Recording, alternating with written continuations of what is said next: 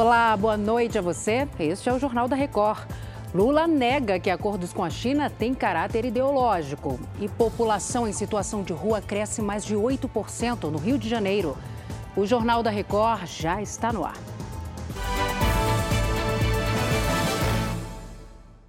Oferecimento App Bradesco. Organize sua vida financeira com um único botão.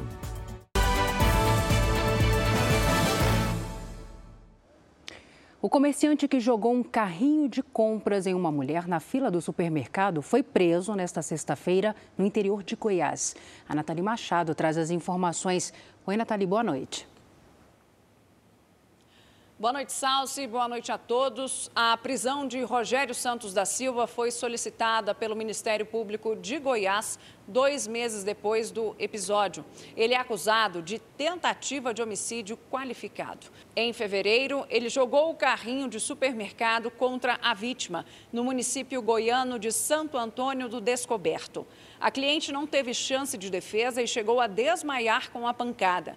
No depoimento, ela disse que enviava uma mensagem de voz pelo celular quando foi atingida.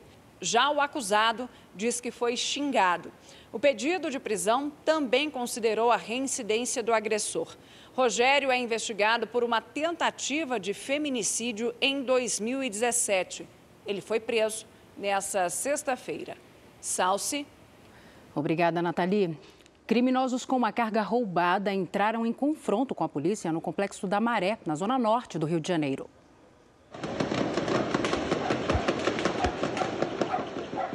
Agentes da Polícia Civil foram atacados a tiro de fuzil por criminosos que tentavam entrar na comunidade Nova Holanda com uma carga roubada. Um trecho da Avenida Brasil chegou a ser interditado.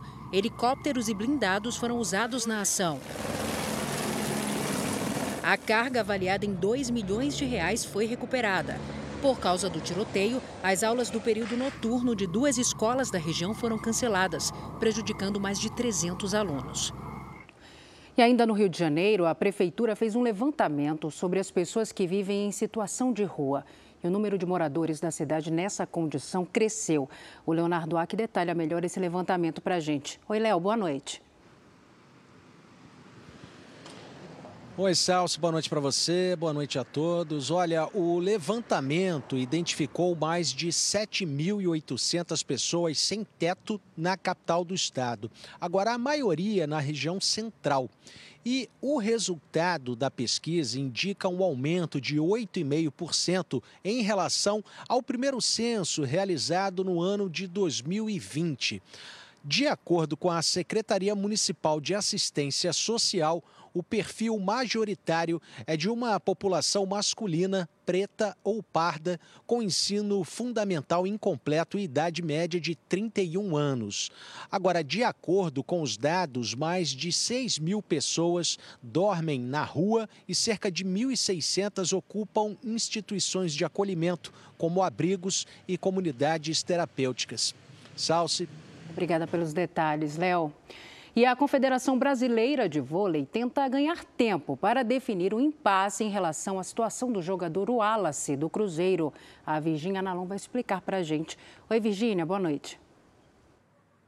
E aí, Salso, boa noite para você. A partida entre Cruzeiro e São José, que aconteceria neste sábado, foi remarcada para quarta-feira. O motivo desse adiamento é que existe um conflito entre as recentes decisões do Comitê Olímpico Brasileiro e do Superior Tribunal de Justiça Desportiva a respeito do atacante Wallace. O jogador tinha sido suspenso por incitar a violência ao perguntar em uma rede social se alguém daria um tiro no presidente Lula. Mas nessa quarta-feira, o atleta conseguiu uma liminar para jogar a fase decisiva da competição. Com as duas decisões conflitantes, a CBV enviou o caso ao Centro Brasileiro de Mediação de Arbitragem, que agora é a instância responsável pela solução definitiva desse problema. Essa decisão deve sair em até três dias. Salce. A gente segue acompanhando. Obrigada, Virgínia. As duas goianas que foram presas injustamente na Alemanha chegaram nesta sexta-feira ao Brasil. Cate na Bahia e Jeane Pauline embarcaram ontem à noite no aeroporto de Frankfurt e chegaram de madrugada ao Aeroporto Internacional de São Paulo, em Guarulhos. Na sala da Polícia Federal do terminal, gravaram um vídeo. Se fôssemos cumprir o que a legislação de lá ordenava, nós iríamos ficar em média 15 anos perdendo 15 anos da nossa vida, talvez não veríamos os nossos pais mais, os nossos amigos, a nossa pátria amada. As brasileiras foram presas no início de março por tráfico internacional de drogas, depois de policiais da Alemanha encontrarem 40 quilos de cocaína nas malas que tinham etiquetas com os nomes delas. No Brasil, a Polícia Federal descobriu que Katina e Jeane foram vítimas de uma quadrilha que enviava drogas para fora do país a partir do aeroporto de São Paulo. As malas que elas tinham despachado tiveram as etiquetas retiradas e colocadas na bagagem com cocaína. Foram 38 dias atrás das grades. Nós sabemos que o envio desses vídeos foram fundamentais para a nossa liberdade. Sem ele, provavelmente, nós iríamos pagar por um crime que nós não cometemos. As investigações da Polícia Federal continuam. Hoje, mais um suspeito de integrar a organização criminosa foi localizado. Ele é a oitava pessoa presa por envolvimento no esquema. As duas brasileiras já estão em Goiânia com os familiares. Elas devem prestar depoimento na semana que vem. São Paulo vai ampliar na semana que vem os grupos de vacinação contra o vírus influenza, causador da gripe. A Caterina Chute explica para a gente. Oi, Caterina, boa noite. Oi, Salsa. Muito boa noite para você e também para todos que nos acompanham. Olha, a partir de segunda-feira vão poder se vacinar profissionais da saúde, profissionais da educação, pessoas com deficiência permanente ou com comorbidades, profissionais de transporte coletivo, dos portos, integrantes das Forças Armadas e também do sistema prisional. E olha só, só para a gente ter uma ideia, entre a última segunda-feira, primeiro dia da vacinação na cidade, e essa quinta-feira, mais de 218 mil pessoas aí já foram imunizadas. E olha só, se a vacina vai estar disponível em todas as UBSs de segunda a sexta, das 7 da manhã às 7 da noite e também nas AMAs no mesmo horário, inclusive sábados e feriados. Eu volto com você. Obrigada, Caterina. O presidente Lula deixou a China nesta sexta-feira e vai desembarcar nos Emirados Árabes Unidos neste sábado. 15 acordos e memorandos foram assinados durante a passagem por Pequim. Ao deixar o hotel antes de embarcar para Abu Dhabi, nos Emirados Árabes Unidos, Lula confirmou o apoio da China a encontrar uma solução pacífica para o conflito na Ucrânia. Somente quem não está defendendo a guerra é que pode criar uma comissão de países e discutir o fim dessa guerra.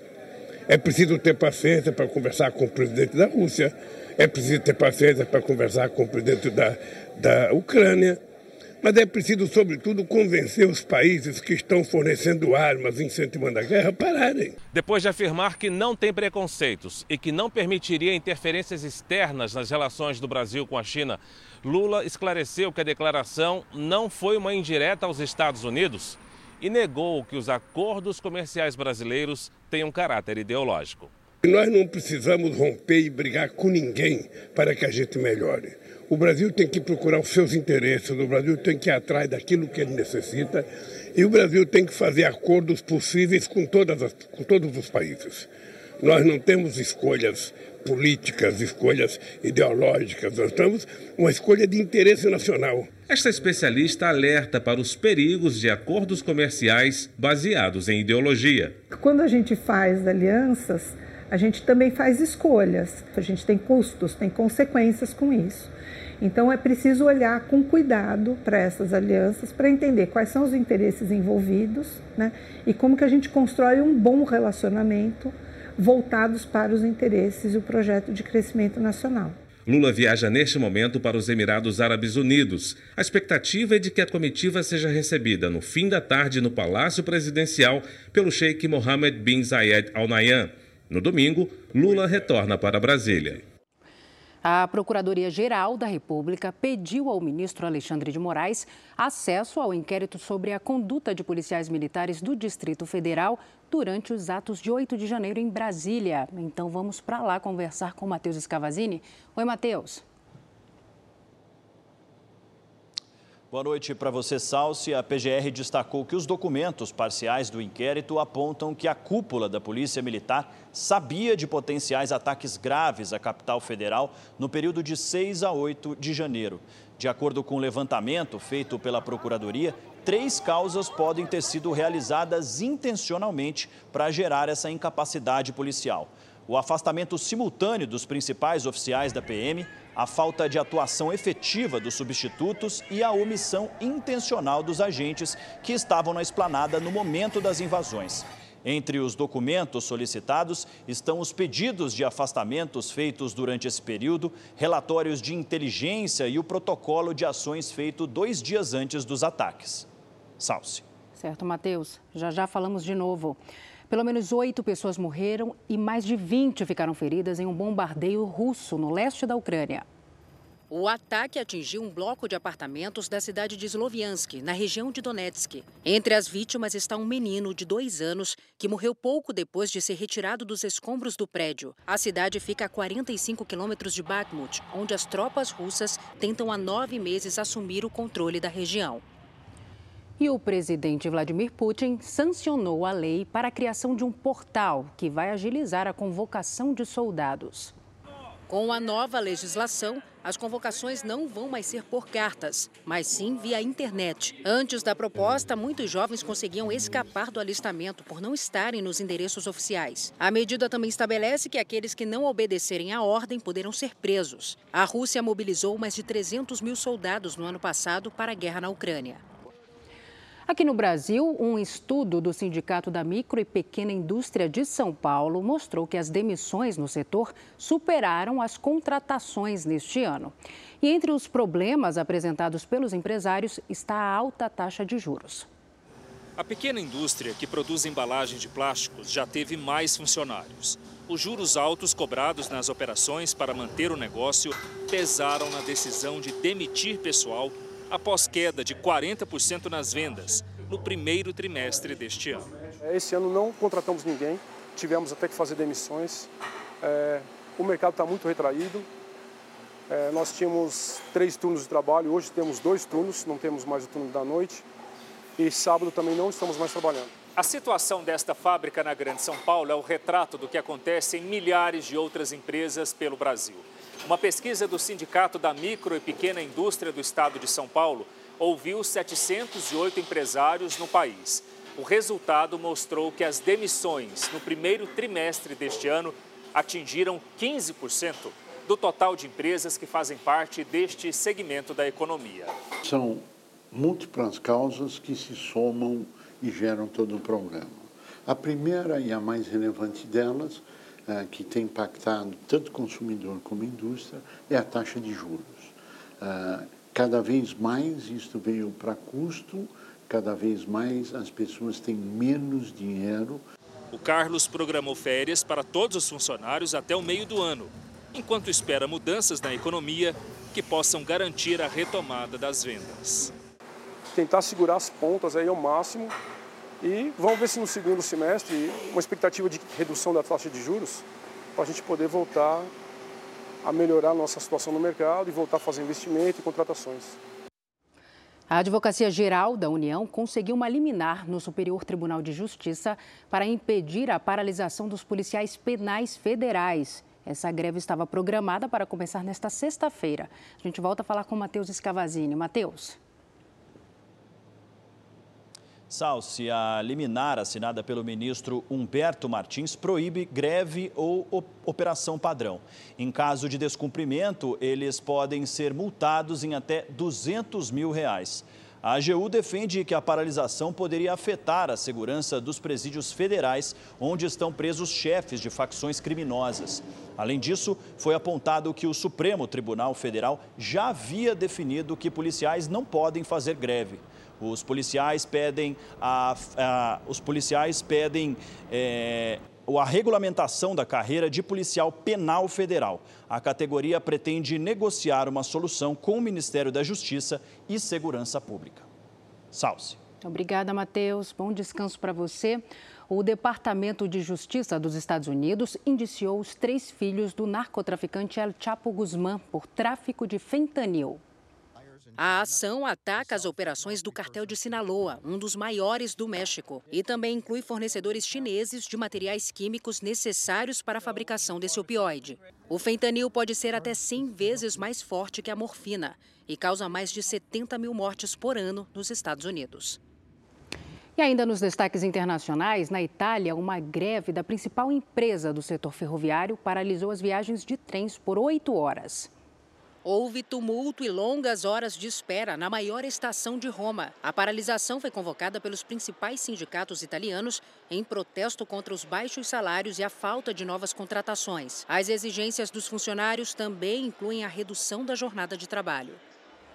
Olha, o estado de Montana, nos Estados Unidos, aprovou a proibição total do aplicativo TikTok a partir do ano que vem.